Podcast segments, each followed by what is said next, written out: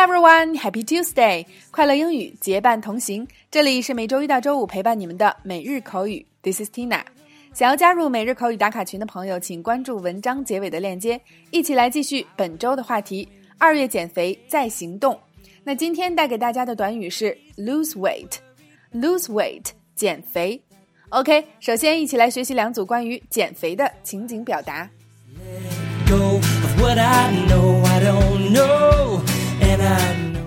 Number one A，盖文，你看看我，我一直在长肉，我怎么减肥呀？你有什么好主意吗？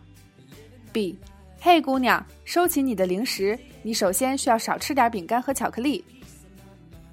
A，Gavin，look at me，I'm gaining weight. How could I lose weight? Do you have any good ideas? B. Hey girl, put away your snacks. You need to lay off the cookies and chocolates first. A. Gavin, look at me. I'm gaining weight. How could I lose weight? Do you have any good ideas? B. Hey girl, put away your snacks. You need to lay off the cookies and chocolates first. A. Gavin, look at me. I'm gaining weight. How could I lose weight? Do you have any good ideas? B. Hey girl, put away your snacks. You need to lay off the cookies and chocolates first. Number two, A. 你想要减多少体重？B. 我想减到能穿小一号的衣服。A. How much weight would you like to lose? B. I like to drop about a dress size. A. How much weight would you like to lose? B. I like to drop about a dress size. A. How much weight would you like to lose? B. I like to drop about a dress size.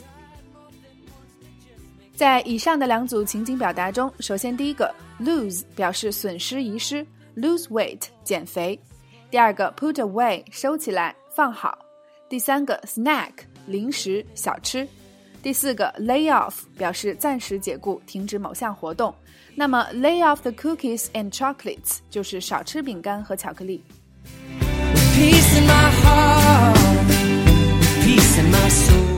好了，以上就是今天的全部内容。减肥对于多数人来说是个永恒不变的话题。那么今天的互动环节，欢迎各位辣椒留言分享，对你来说最奏效好使的减肥秘籍是什么？春天来了，让我们一起减肥再行动。OK，每天三分钟，口语大不同。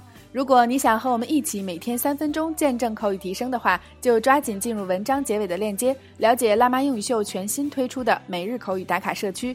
我们愿帮助你戒掉懒惰、借口和拖延症，做你最贴身的口语学习管家。另外，在其他平台收听节目的朋友，也请及时关注我们的微信公众号“辣妈英语秀”或小写的 Tina Show 七二七，来查看我们的视频讲解及全部的文字内容。See you next time.